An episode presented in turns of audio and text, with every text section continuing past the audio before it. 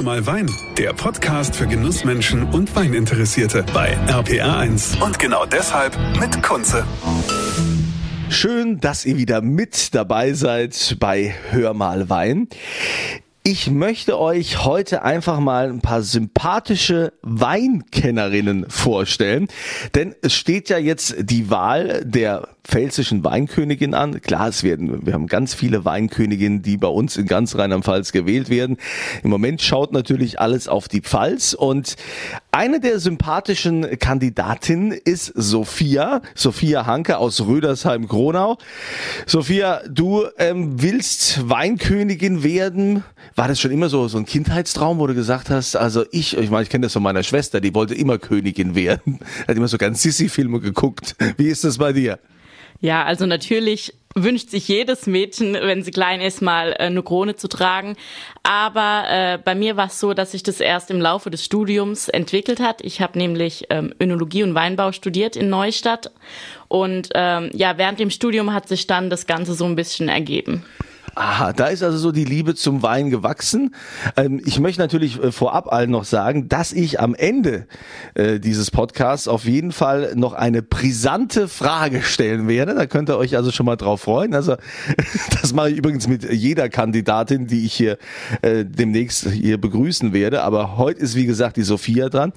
Also hast du schon früher eigentlich, äh, wie kamst du zum Wein? Erst durchs Studium? Oder ich meine als Pfälzer Mädel? Also wir hatten, als ich klein war, ein paar Rebzeilen bei uns im Garten vom Opa und vom Uropa.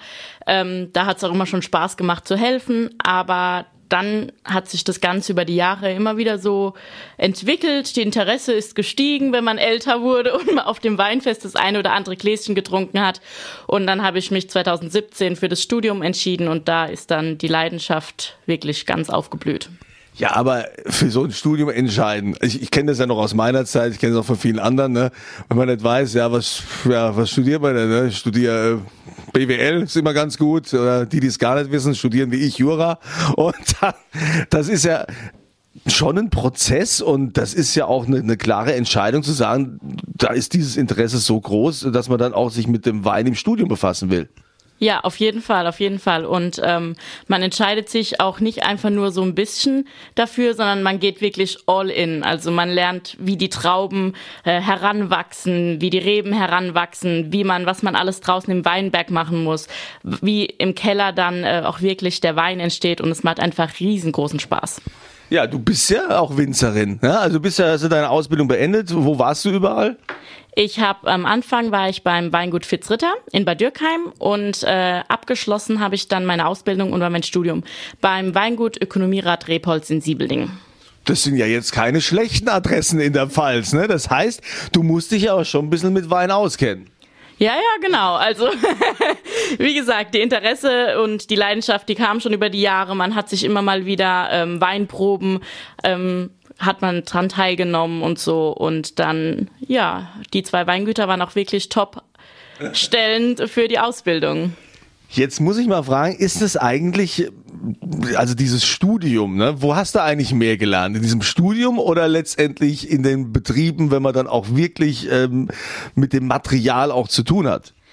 Ich persönlich bin jemand, der viel mehr mit der Praxis lernt. Das heißt, das duale Studium war wirklich gut für mich.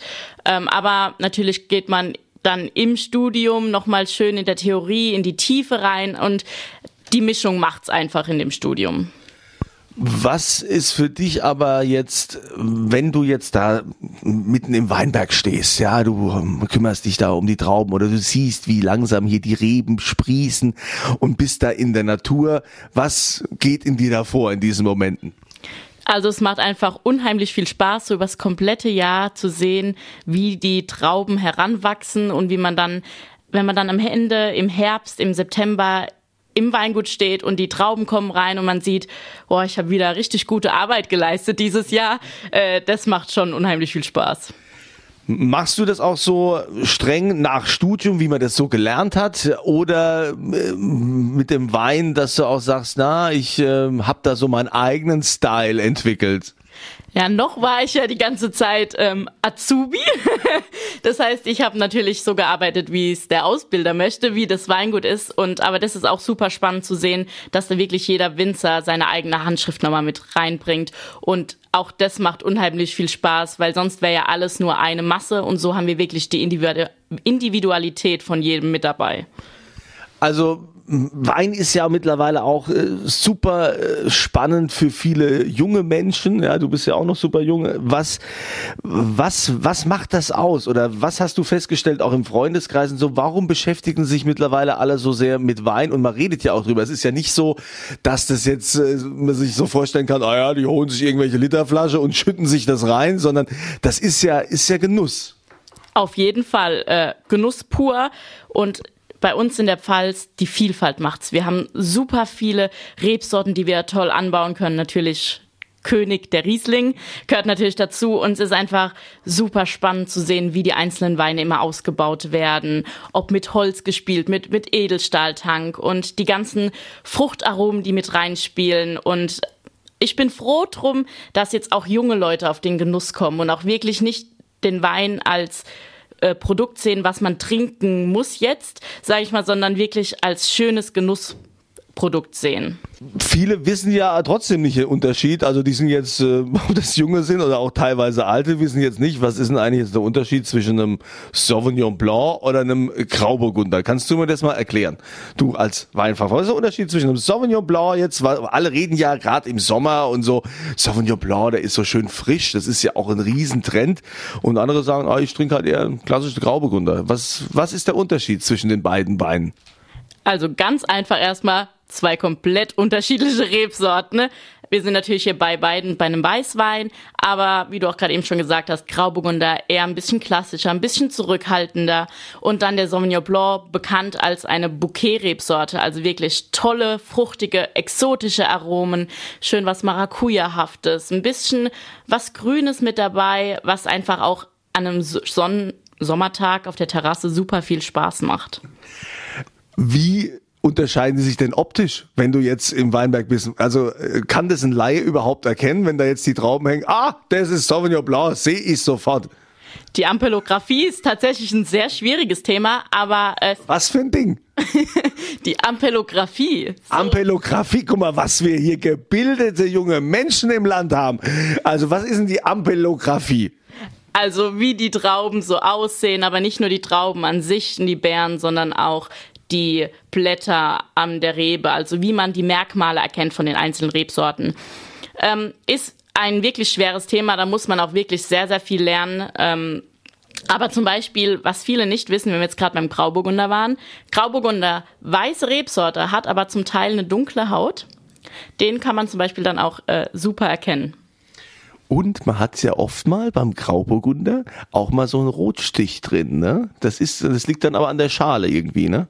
Genau, wie eben erwähnt, Grauburgunder hat eine dunkle Schale und äh, die Farbpigmente, die sitzen bei der Traube in der Schale drin. Und deswegen mit einer dunklen Schale kann es dann oft mal vorkommen, dass ein Grauburgunder einen leichten rötlichen Stich hat. Und es ist nichts Schlimmes, sondern es passt einfach super zum Grauburgunder dazu.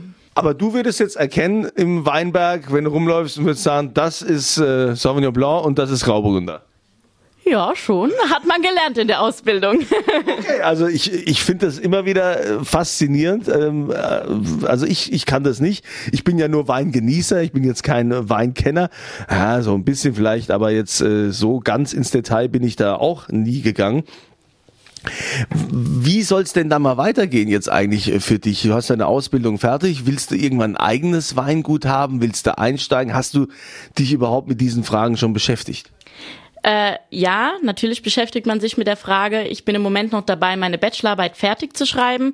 Also kann ich den Gedanken jetzt noch ein bisschen zum Glück nach hinten schieben, weil mir macht wirklich alles Spaß. Also ich arbeite liebend gern draußen im Weinberg, ich arbeite liebend gerne im Keller, aber ich bin auch gern unter Menschen, verkaufe gerne den Wein und probiere zusammen mit Menschen den Wein gerne da bin ich mir noch nicht so ganz schlüssig, in welche Richtung es geht. Gerne von allem ein bisschen und mal schauen, wie die Reise weitergeht.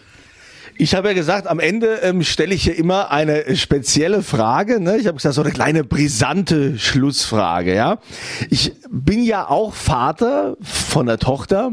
Gut, die ist erst neun. Ne? Aber wann darf die den ersten Wein trinken? Wann haben denn deine Eltern oder wann hat dein Vater dir äh, das erste Glas Wein hingestellt, ohne dass du es vielleicht vorher irgendwo heimlich getrunken hast? Also, das ist jetzt so ein kleines Geheimnis. Ich glaube, das verrate ich jetzt hier nicht.